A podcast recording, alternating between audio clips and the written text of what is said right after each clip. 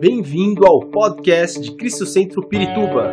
Para ficar sabendo sobre tudo de nossa igreja, acesse cristocentro.org.br ou siga-nos através do Facebook e Instagram como Cristo Centro Pirituba.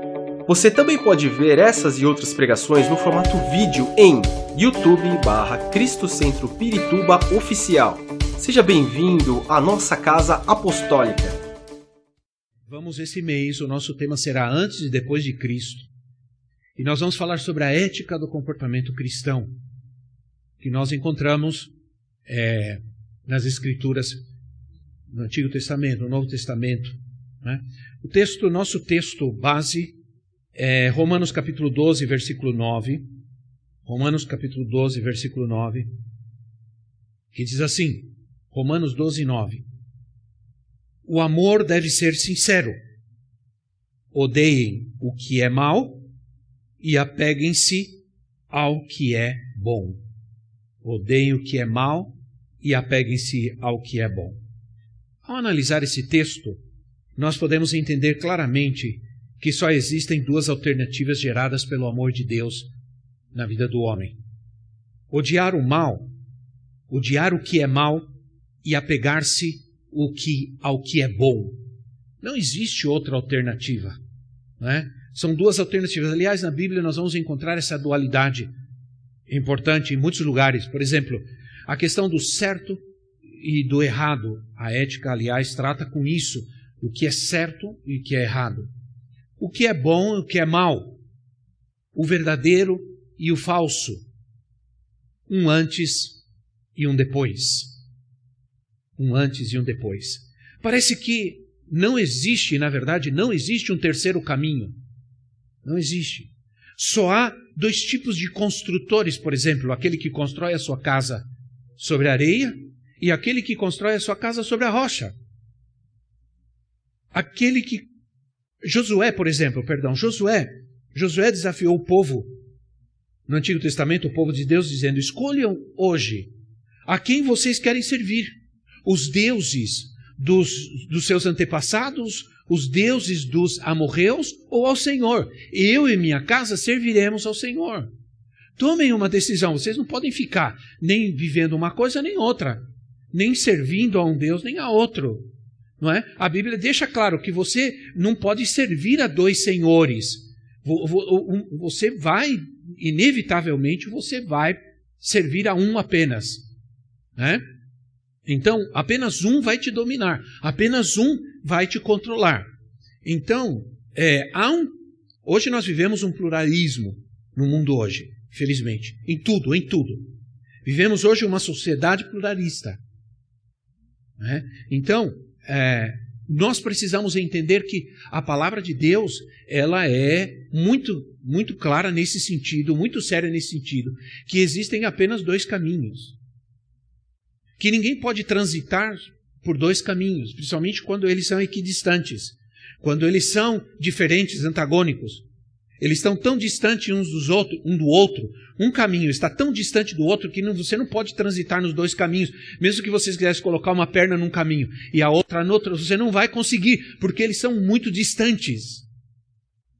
Então, minha gente, a palavra ética, ética significa, e eu quero dizer para vocês que quando eu é, quando nós retornamos de Guatemala, é, a gente ia começar a igreja e a gente não tinha a gente não tinha uma fonte de renda ainda. A gente vivia pela fé, eu e ela. Voltamos, a gente foi com quatro malas, voltamos com seis.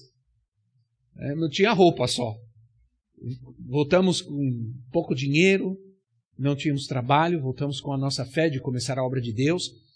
Então, para poder ter uma fonte de recursos para manter minha família, me foram oferecidas aulas de seminário. Eu comecei a dar aula em seminários aqui em São Paulo, e com isso eu mantive a minha família por um tempo no começo dessa obra, com as aulas que eu dava no seminário. E eu dei aula de ética, então eu tive que estudar muito e aprender muito sobre ética, né? principalmente a ética cristã.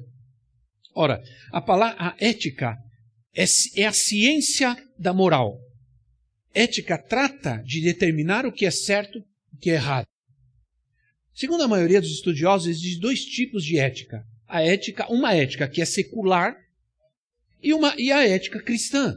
E a ética cristã é uma realidade. Uma é subjetiva, ela é racional, ela se submete à cultura, se submete ao pensamento da época, se submete às ideologias da época.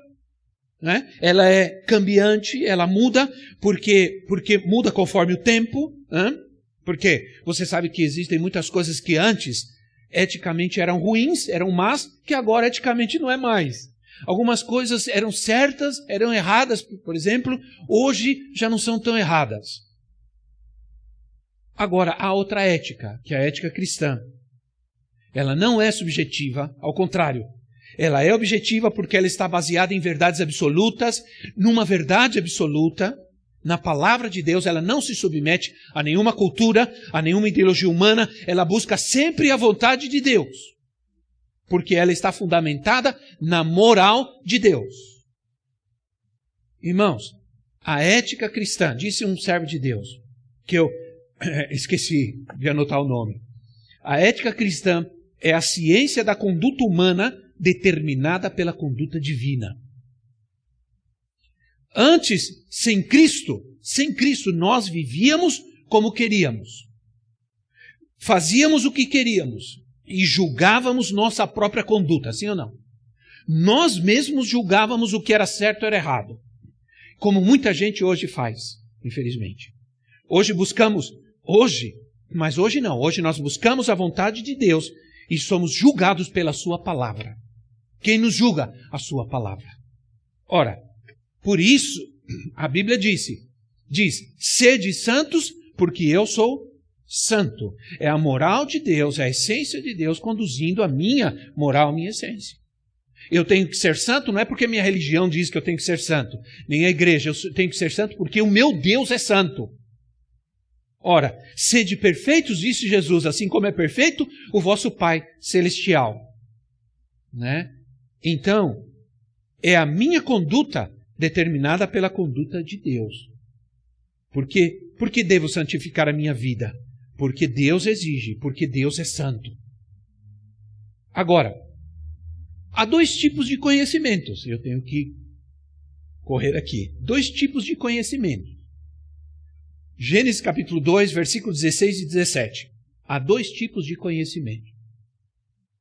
Gênesis 2, 16 e 17 diz assim: E o Senhor ordenou ao homem: coma livremente de qualquer árvore do jardim, mas não coma da árvore do conhecimento do bem e do mal, porque no dia em que dela comer, certamente você morrerá. Certamente você morrerá. Ora, minha gente, o Senhor colocou, o Senhor criou o homem, criou o jardim, colocou o homem no jardim e colocou ali duas árvores, a árvore da vida e a árvore do conhecimento do bem e do mal. Mas ele disse: dessa árvore, da árvore do conhecimento do bem e do mal, você não deve comer, porque o dia que você comer do fruto dessa árvore, você vai morrer. Ora, alguns perguntariam: por que será que o Senhor fez isso? Por que, por que Deus fez isso? Por que Deus criou o homem, colocou o homem no jardim e deu a ele uma opção dele errar, dele pecar. Bom, irmãos, eu quero dizer para você que, porque Deus criou o homem à sua imagem, à sua semelhança, e, e, de, e, e por causa disso o homem foi criado com a capacidade de decidir. E Deus não seria perfeito se criasse um ser com a capacidade de decidir, mas não desse uma opção, uma outra opção, senão Deus estaria criando o homem para manipulá-lo, e Deus nunca quis manipular, nunca foi propósito de Deus manipular o homem. Deus nunca criou o homem para limitá-lo em sua essência, porque Deus o criou à sua imagem e à sua semelhança.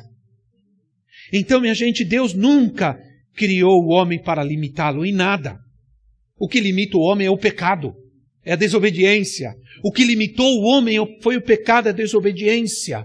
Então, na verdade, aquela árvore, ela era uma manifestação da misericórdia de Deus, da imensa misericórdia de Deus, porque ele estava mostrando ao homem que a sua intenção não era manipulá-lo, mas era dar a ele a opção de escolhê-lo sempre como Deus e Senhor, como seu Criador. Então, nós chegamos ao ponto de entender, então, que a, o problema do homem, da, da, ausência de Deus na vida do homem, é justamente a, a, o problema da humanidade. Agora, o que Deus queria evitar era que Adão e Eva se tornassem senhores de si mesmos. Ó, que eles decidissem por si mesmos, que eles fossem juízes e senhores deles mesmos, não é? Que eles decidissem por eles mesmos o que era certo e o que é errado. Antes de comer o fruto dessa árvore, eles conheciam só o bem. Não conheciam o mal. Essa era a verdade. Eles conheciam só o bem. Ao escolher comer do fruto da árvore, eles ganharam por meio dessa experiência o conhecimento do mal, quando seu ato de obediência corrompeu sua natureza divina, pervertendo o bom que havia nela. E é sempre assim, né, irmãos? A desobediência, ela sempre corrompe a nossa vida.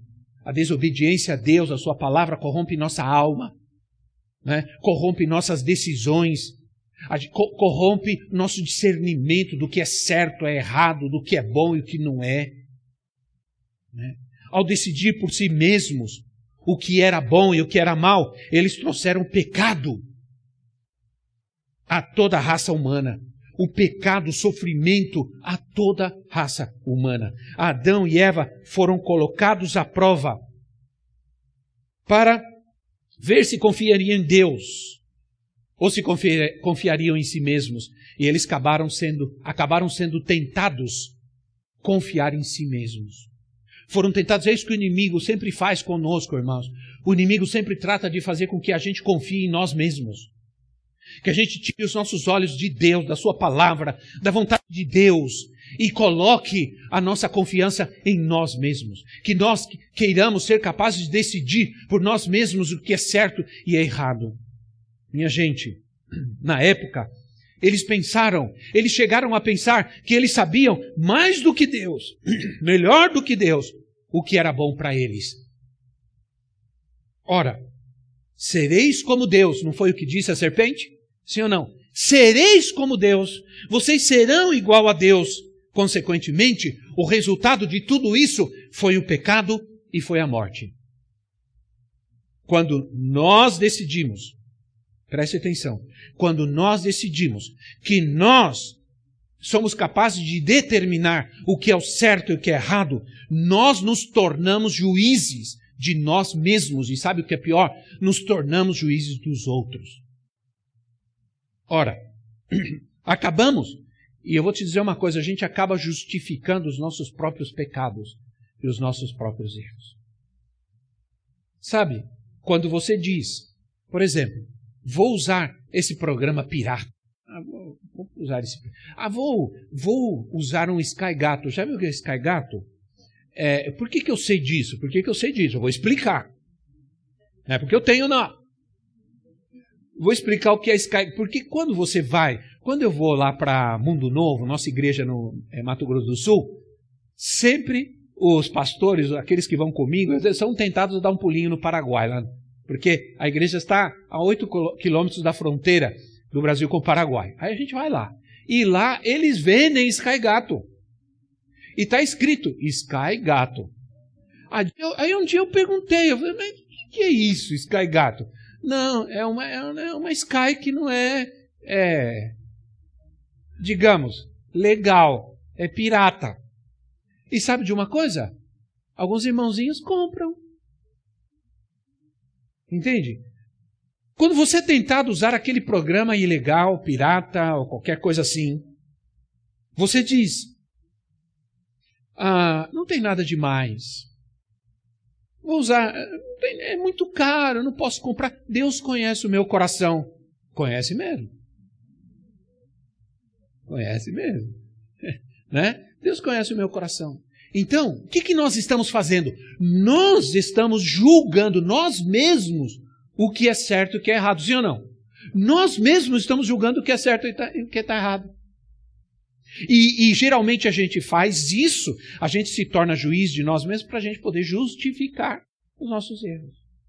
Ora, gente, a gente começa a elaborar argumentos para justificar nosso erro, nosso pecado. O conhecimento da árvore do bem e do mal mata. Agora, existe um outro conhecimento, que é o conhecimento da cruz. Aleluia. 1 de Coríntios capítulo 1, versículo 18 versículo 19. 1 de Coríntios 1, 18 e 19. Diz assim: Pois a mensagem da cruz é loucura para os que estão perecendo, mas para nós que estamos sendo salvos é o poder de Deus. Pois está escrito: Destruirei a sabedoria dos sábios e rejeitarei a inteligência dos inteligentes. Onde está o sábio? Onde está o erudito? Onde está o questionador desta era? Acaso não tornou Deus loucura a sabedoria, o conhecimento deste mundo? Ora, caímos por causa da árvore do conhecimento do mal e somos salvos pela loucura da cruz. Morremos pela árvore do conhecimento do bem e do mal, mas vivemos pela sabedoria e pelo poder da cruz. Há um conhecimento que é sobre todo conhecimento. É o conhecimento que salva. É a loucura da cruz. Por isso que o mundo, o conhecimento do mundo, a capacidade de conhecimento que tem o mundo, não é capaz de entender a mensagem da cruz. Não é capaz. O mundo não é capaz de entender a mensagem do, da, da cruz porque lhes parece loucura. Mas é essa loucura que nos salva, que nos liberta. Né? Somos salvos por uma grande loucura. né? A loucura da cruz. Justamente porque porque o mundo pensa, o mundo diz: esse povo é louco, porque o Deus deles morreu. Isso já era uma loucura para os egípcios, para os gregos, imagina. Os gregos, os deuses gregos não morriam. Vocês já viram os deuses da mitologia grega, Thor, né? Viram o que fizeram com Thor aí no filme, coitado, né? Acabaram com o Thor. E o Thor é um deus, imagina um deus da mitologia grega. Os deuses da mitologia grega não morriam. O nosso Deus morreu na cruz. Isso era loucura para essa gente. Né? Os cristãos têm um Deus que morreu. O que eles não aceitaram, porque seria uma loucura maior ainda, é que esse Deus não ficou morto.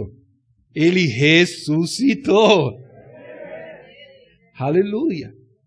Então, minha gente, quando alguém olha para Jesus, vê a sabedoria de Deus. Esse é o segredo, né? Paulo diz: o conhecimento humano nunca salvará o homem de nada, mas quem olha para Jesus vê a sabedoria de Deus e por ela ele é salvo. Só o conhecimento, só o conhecimento torna o homem sábio para o bem ou para o mal. É impossível ser sábio sem conhecimento. Precisamos encontrar a sabedoria de Deus no meio das trevas em que está a sabedoria humana. Hoje, o mundo está uma loucura. Ninguém se entende. Sim ou não, irmão? Ninguém se entende. Nós não podemos permitir que esse tipo de coisa entre na igreja. Ninguém entende ninguém. Cada um tem a sua sabedoria, cada um tem o seu entendimento, cada um tem a sua opinião. Ninguém se entende mais. Por isso, quando a gente se coloca ao redor da cruz, quando a gente ouve a mensagem da cruz, ela é uma verdade absoluta. Né? Então, a sabedoria de Deus está nos evangelhos, a sabedoria de Deus está na Sua palavra e conhecereis a verdade, e terás conhecimento da verdade, e a verdade vos libertará.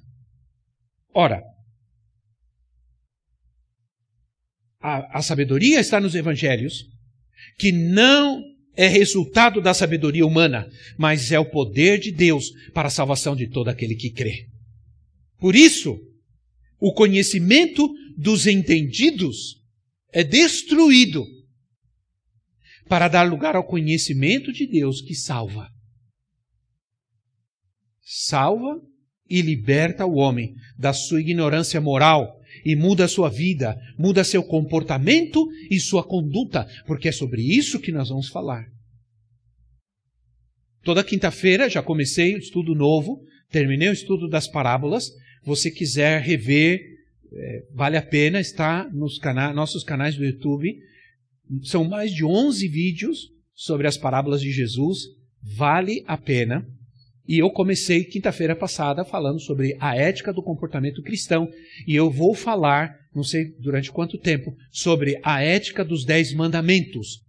Vai valer a pena. Espero que você se interesse por poder ver. Existem dois conhecimentos. Existem dois caminhos. Dois caminhos. Mateus capítulo 7, versículo 13 e 14. Mateus capítulo 7, versículo 13 e 14. Entre pela porta estreita, pois larga é a porta e amplo o caminho que leva à perdição, e são muitos os que entram por ela. Como é estreita a porta e apertado o caminho que leva à vida, são poucos os que a encontram. Só há dois caminhos. Quando a Bíblia fala de caminho, geralmente está falando de conduta, está falando de comportamento, está falando de estilo de vida, okay? de modo de vida. A mãe chama o filho, ela chama o filho que está agindo mal, que está se comportando mal, diz assim: se você continuar nesse caminho, você vai se dar mal, sim ou não? Se você continuar, porque ela está falando de quê? Ela está falando de comportamento, está falando de conduta.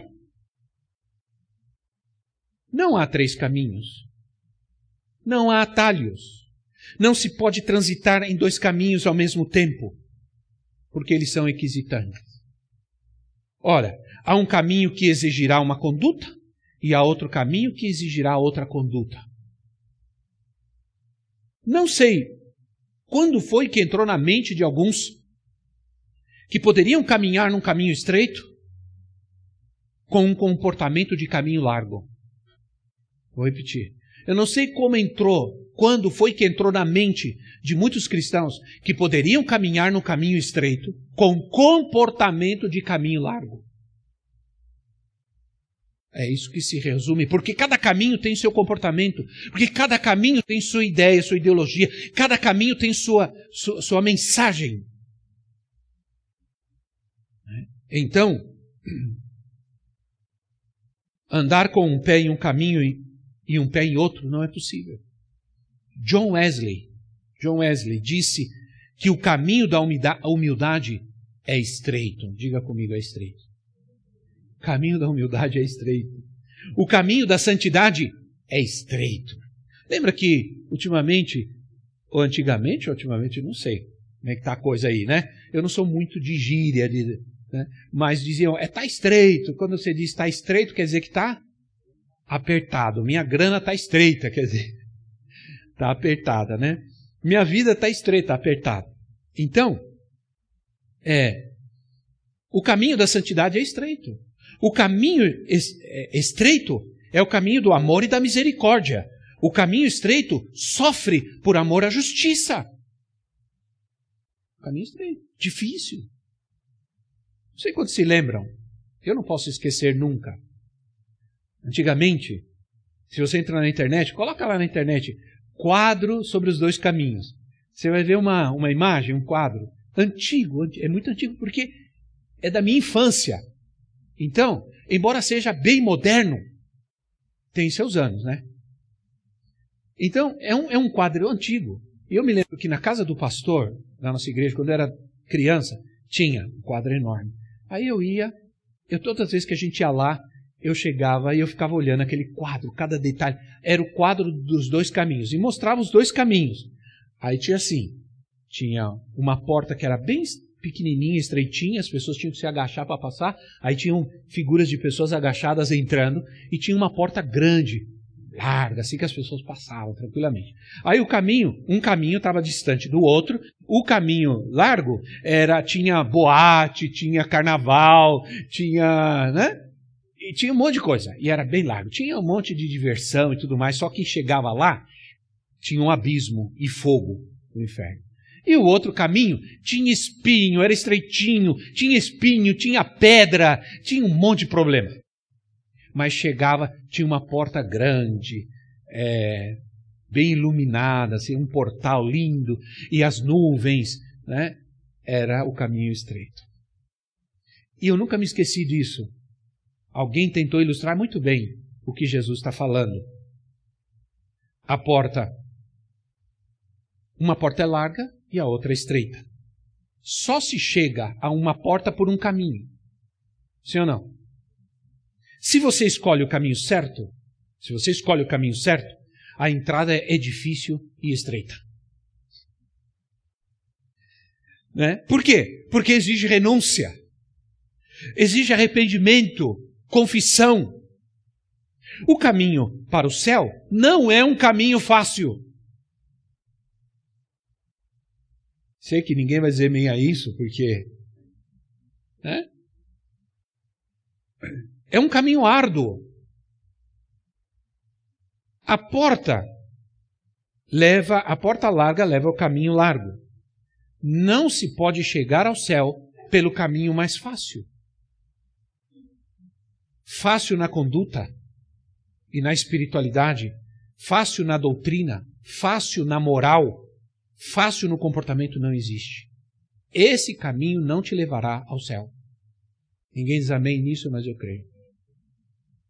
Não é fácil. Não é fácil. Ora, precisamos aceitar que viver o caminho largo é fácil. Né? É fácil, é muito fácil. E que o caminho estreito é difícil. Tudo isso representa nosso caminhar, como caminhar nessa vida, como tomar decisões, como se comportar, como escolher, como decidir. Escolha a vida em Cristo.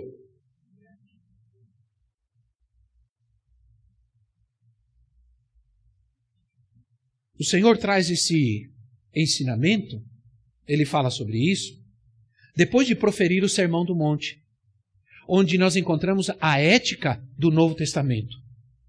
No Antigo Testamento, a ética do Antigo Testamento são os Dez Mandamentos. No Sermão do Monte, Jesus interpreta a ética do sermão do, dos Dez Mandamentos.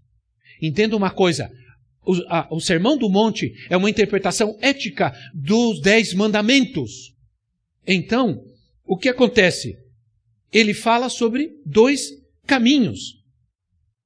Depois de se opor, né? Depois, ou melhor, de expor aos seus ouvintes a ética de Deus, né? ele fala sobre a ética do reino, a ética do Novo Testamento, ele diz em que, em que, em que direção perdão, devemos seguir, e que caminho usar, isso fala sobre conduta e comportamento. Ele diz: com essa ética, com essa ética de Deus na sua vida, com a moral de Deus na sua vida, você deve seguir por esse caminho. Aí, ele termina, e com isso eu vou terminar, ele termina falando sobre o construtor. O que constrói sua casa sobre areia e o que constrói sua casa sobre a rocha. Ele fala sobre fundamento. Qual é o meu fundamento? Ele, porque o meu fundamento determina o meu comportamento. O meu fundamento determina a minha conduta. Por isso, a palavra de Deus fala para a gente cuidar do nosso coração.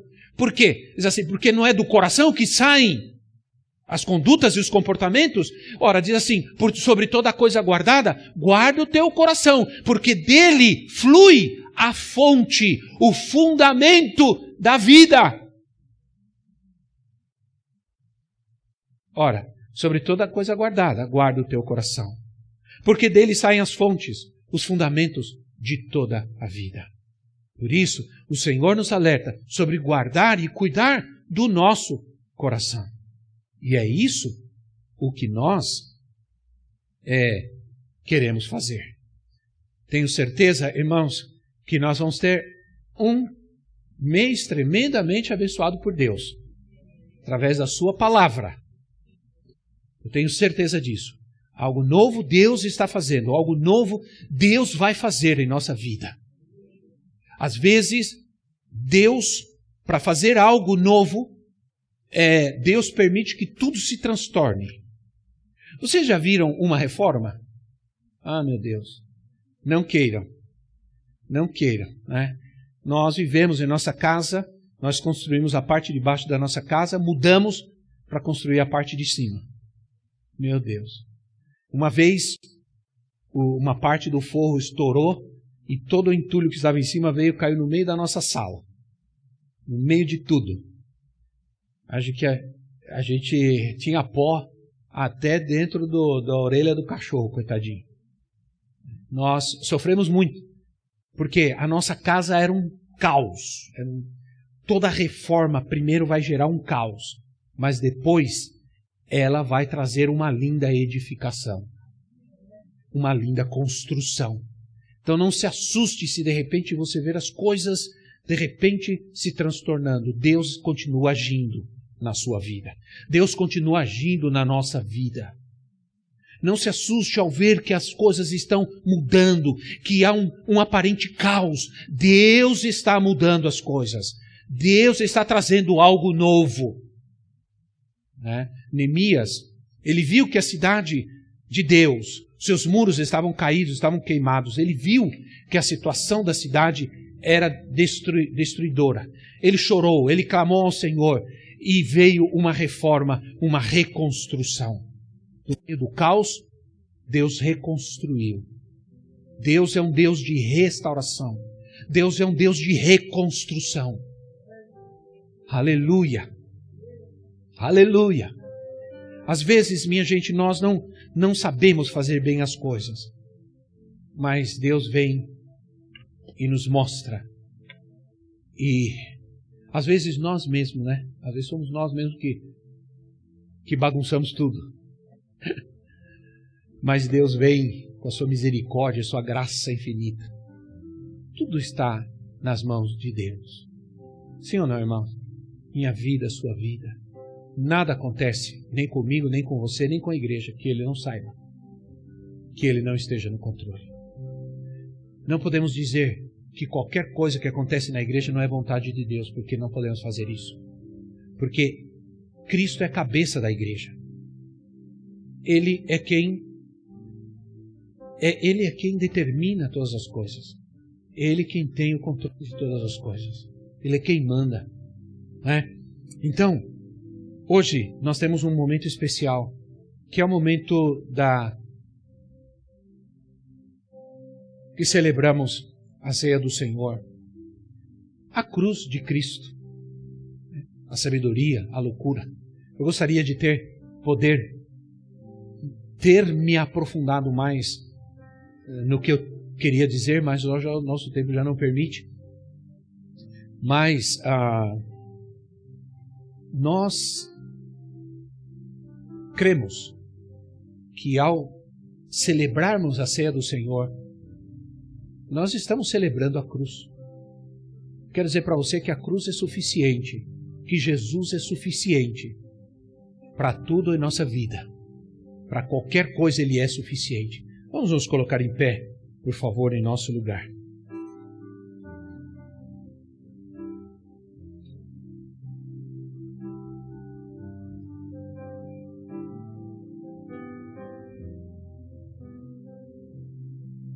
Aleluia, Senhor. Obrigado, meu Deus.